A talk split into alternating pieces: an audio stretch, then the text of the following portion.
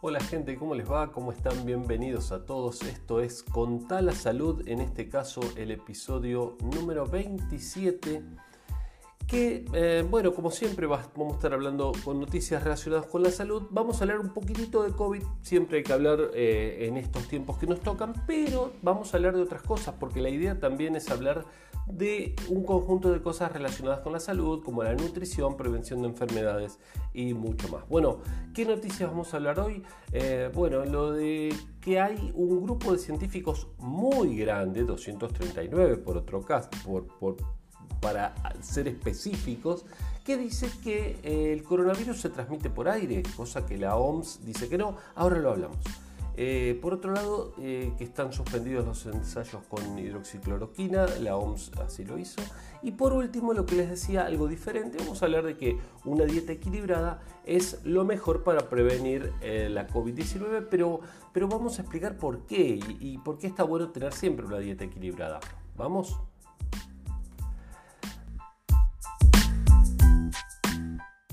239 expertos y una contundente afirmación. Eh, el coronavirus se transmite por el aire. Y acá es una cuestión de tamaños, y acá es una cuestión de partículas. ¿sí? El tema es considerar la partícula lo suficientemente pesada como para que tenga características balísticas, como que se dispara y cae, o que es un aerosol y queda flotando. Lo habrán visto cuando miran a través de una ventana, está entrando el sol, por ejemplo, y ven a veces que hay como puntitos, esos puntitos son polvo del aire, ¿sí? Si ustedes eh, tosen o estornudan ahí van a ver como hay una cantidad enorme de partículas. Y esas son las grandes, todavía están las más chiquititas, ¿sí?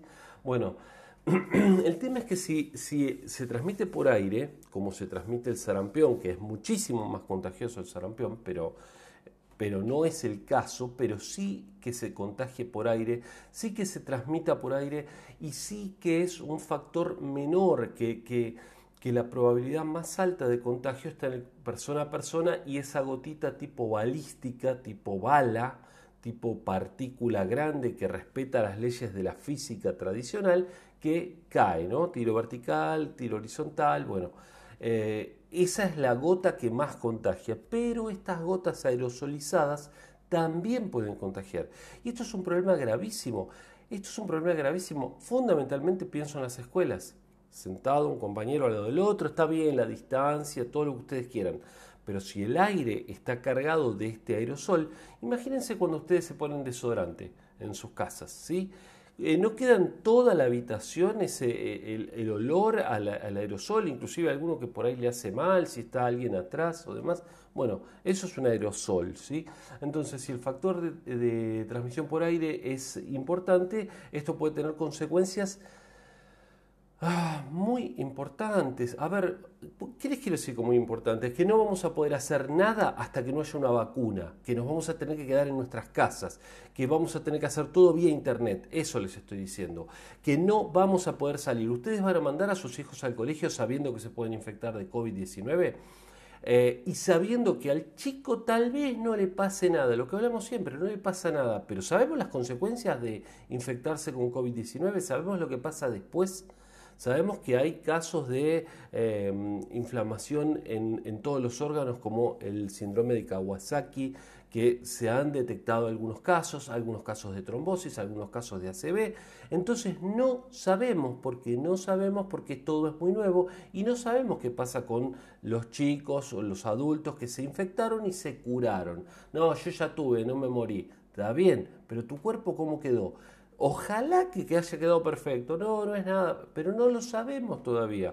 Así que bueno, entonces una carta le mandaron estos 239 científicos a la OMS diciendo que eh, por favor prestar atención a esto. No están hablando de la ventilación de los lugares y es fundamental hablar de la ventilación de los lugares, sobre todo teniendo en cuenta, no alcanza la distancia, no alcanza tener un metro y medio, dos metros con la otra persona, sobre todo teniendo en cuenta esto, ¿sí? Bueno, entonces la cuestión es que acá va a haber que fijar normas Con respecto a la ventilación de los lugares, si se van a utilizar aire acondicionado, bueno, los filtros que tendrán que tener estos aire acondicionados, y esto no se va a poder cambiar de un momento al otro, ¿sí? Esto no es un laboratorio donde se trabaja con un flujo laminar, de paso les cuento, el flujo laminar se trabaja para algunos medicamentos, por ejemplo, drogas oncológicas, que al operador, para el cáncer, que al operador que está trabajando con eso le puede causar mucho daño aspirar el polvo, las partículas de ese medicamento. Entonces, ¿cómo se trabaja? Con un flujo laminar. ¿Qué es eso?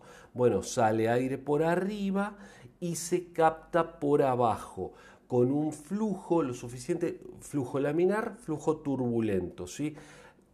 Es es lento pero continuado, rápido pero sin llegar a producir turbulencia. ¿Vieron como cuando sale un chorrito de agua de la canilla que sale rapidito pero sin llegar a producir turbulencia? Cuando abrimos más la canilla ya produce turbulencia, como pequeños remolinos.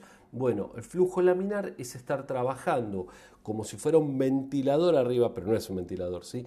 Y el operador trabaja eh, con ese flujo que empuja todo el tiempo las partículas hacia abajo y es captado abajo. Y eso pasa a través de unos filtros de alta eficiencia que captan y retienen las partículas pequeñas y vuelve el aire limpio. Eso es trabajar en un área de flujo laminar. E, eso se hace en algunos laboratorios y para algunos medicamentos. Eso es imposible, por ejemplo, en un colegio o en un, establecimiento público. Obviamente no, se va a pedir que, eso, pero si el virus es tan pequeño, va a andar dando vueltas por todos lados. Así que bueno, al menos ventilar.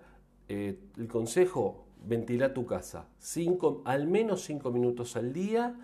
Ese es el, mínimo, ¿sí? Eh, siempre, por más que haga frío, bueno, ventila, apaga toda la calefacción para no estar gastando, ventila y después cerra todo y, y de vuelta si hace frío en donde estás viviendo.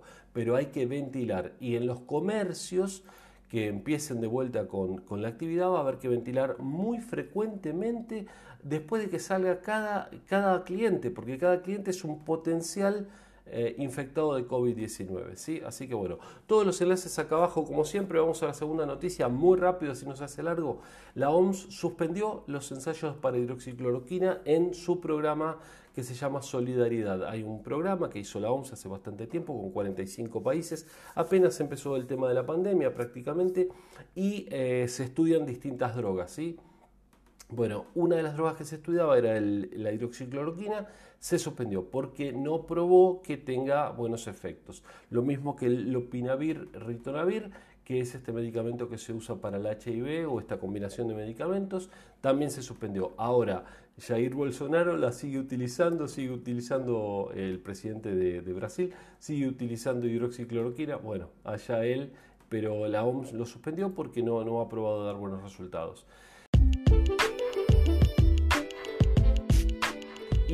Saben qué, la noticia relacionada con la salud lo dejamos para el, con, la, con, la, nutrición lo dejamos para el próximo capítulo porque se hizo muy largo este, ¿sí? Lo dejamos para el próximo capítulo. No dejen de escucharnos y recomendarnos. Es una nota larga, o sea que, que quiero hablar un poquito, así que lo dejamos para, para la próxima, ¿sí? Les mando un saludo grande, que estén muy bien y bueno, nos estamos viendo. Chao.